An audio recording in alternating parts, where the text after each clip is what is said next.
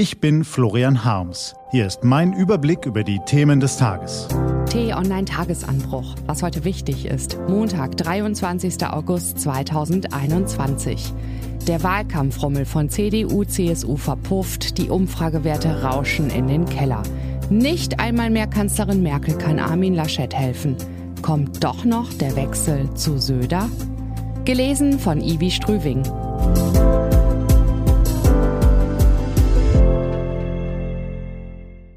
Bevor es losgeht, ein kurzer Spot. Schlafen Sie auch manchmal schlecht? Ojono, die innovative Drei-Phasen-Tablette aus Pflanzenextrakten und Melatonin.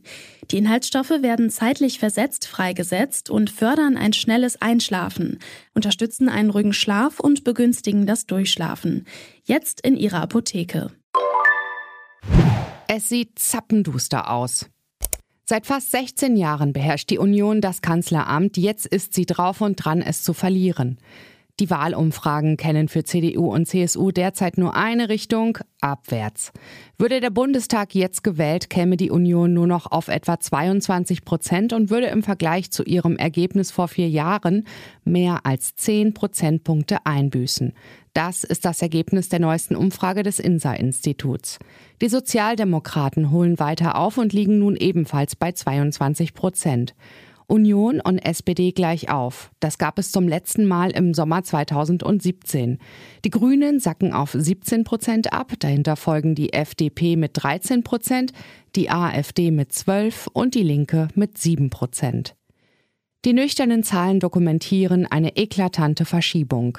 Nach diesem Ergebnis wäre eine künftige Bundesregierung ohne Beteiligung von CDU und CSU möglich, und je tiefer die Union in der Wählergunst fällt, desto leichter würde es wohl der FDP fallen, ihren präferierten schwarzen Partner zugunsten eines Bündnisses mit den Roten und den Grünen im Stich zu lassen. Liberalen Boss Christian Lindner betont zwar bei jeder Gelegenheit, wie sehr er Armin Laschet schätze, doch wirkt das längst so, als wolle er den Preis in künftigen Koalitionsverhandlungen mit der SPD und den Grünen hochtreiben. CDU und CSU finden bislang keinen Ausweg aus der Defensive. Eigentlich sollte der zentrale Wahlkampfauftakt im Berliner Tempodrom am Samstag die Wende bringen, doch dessen Effekt verpufft. Die Kanzlerin blieb in ihrer Rede blass. Sie geht mit Laschet um wie mit Afghanistan. Nur das Nötigste, ansonsten größtmögliche Distanz urteilt unser Kolumnist Christoph Schwennecke, der den politischen Betrieb seit Jahren beobachtet. CSU-Chef Markus Söder fiel vor allem dadurch auf, dass er seine Redezeit massiv überzog und den Kanzlerkandidaten zu mehr Angriffslust ermahnte, womit er dessen Schwäche noch stärker herausstellte. Und Armin Laschet selbst war sichtlich nervös, verhaspelte sich, prägte keine mitreißenden Sätze. Das Fehlen von Esprit hat Folgen, vor allem für die einzelnen Abgeordneten, von denen viele um ihre Bundestagsmandate bangen. Armin Laschet bringt keinen Schwung in den Wahlkampf hinein, sagt der Politikwissenschaftler Jürgen Falter im Interview mit dem Deutschlandfunk. Immer wieder ist es die Schwäche des Spitzenkandidaten, die als Grund für die schlechte Lage angeführt wird. Einer Umfrage der Augsburger Allgemeinen Zeitung zufolge haben knapp drei Viertel der Deutschen eine negative Meinung von Herrn Laschet. Fast die Hälfte der Befragten gab sogar an, sehr negativ über ihn zu denken. Die Süddeutsche Zeitung wiederum stellte kürzlich den jüngsten Stimmungstest des Rheingold-Instituts vor, für den Wähler in tiefen psychologischen Interviews befragt wurden. Das Ergebnis ist für die Union niederschmetternd. Die Grünen-Vorsitzenden Robert Habeck und Annalena Baerbock werden demnach als perfektes Paar wie Adam und Eva wahrgenommen. FDP-Chef Christian Lindner als trotziges inneres Kind, SPD-Kandidat Olaf Scholz als Kontinuitätsgarant und Armin Laschet als Witzfigur. Demoskopen beharren darauf, dass die Bürger ihre Wahlentscheidung an Parteien ausrichten, nicht an Kandidaten. Doch das ist in diesem Bundestagswahlkampf offensichtlich anders. Er ist ein Wettbewerb der Personen und der in sie gesetzten Hoffnungen und dabei schneidet Armin Laschet im Vergleich zum aufstrebenden Olaf Scholz schwach ab. Das könnte für die Union dramatische Folgen haben. Politikbeobachter Jürgen Falter prophezeit, wenn die Werte weiter nach unten gehen, und zwar unisono nach unten gehen, stellen wir uns einmal den wirklich gravierenden Fall vor. Die Unionsparteien fallen unter 20 Prozent, 19 Prozent oder etwas ähnliches.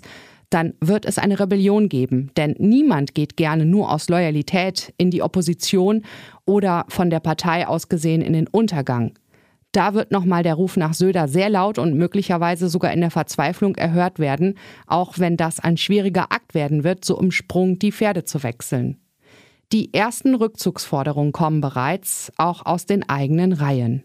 Einzelne Unionspolitiker drängen Herrn Laschet, die Kanzlerkandidatur doch noch Markus Söder zu überlassen. Noch sind es fünf Wochen bis zum Wahltag, der Deutschlands Geschicke prägen wird. Noch ist alles möglich. Doch die Briefwahl hat bereits begonnen. Experten rechnen damit, dass bis zu 40 Prozent ihre Stimme vorzeitig abgeben, also unter dem gegenwärtigen Eindruck einer desolaten Lage von CDU und CSU mit ihrem schwachen Kanzlerkandidaten. Schlingern die Schwarzen weiter so schlapp durch den Wahlkampf, wird es am 26. September zappenduster für sie enden. Was heute wichtig ist. Die T-Online-Redaktion blickt für Sie heute unter anderem auf diese Themen. Die Lage am Flughafen Kabul bleibt dramatisch. Für morgen hat der britische Premierminister Boris Johnson einen virtuellen G7-Gipfel zu Afghanistan einberufen. Die internationale Gemeinschaft müsse gemeinsam vorgehen und eine humanitäre Katastrophe verhindern, fordert er. Und Millionen Berufspendler und Urlauber werden zum zweiten Mal in diesem Monat in ein Streikchaos geschickt. Bis Mittwoch früh um 2 Uhr fallen wohl zwei Drittel aller Fern- und 60 Prozent aller Nahverkehrszüge aus. Wie es in den einzelnen Regionen aussieht, haben wir für Sie auf t-online.de zusammengestellt. Wie auch diese und andere Nachrichtenanalysen, Interviews und Kolumnen. Die gibt es den ganzen Tag auf t-online.de. Das war der T-Online-Tagesanbruch vom 23. August 2021, produziert vom Online-Radio- und Podcast-Anbieter Detektor FM. Immer um kurz nach sechs am Morgen zum Start in den Tag. Ich wünsche Ihnen einen frohen Tag. Ihr Florian Harms.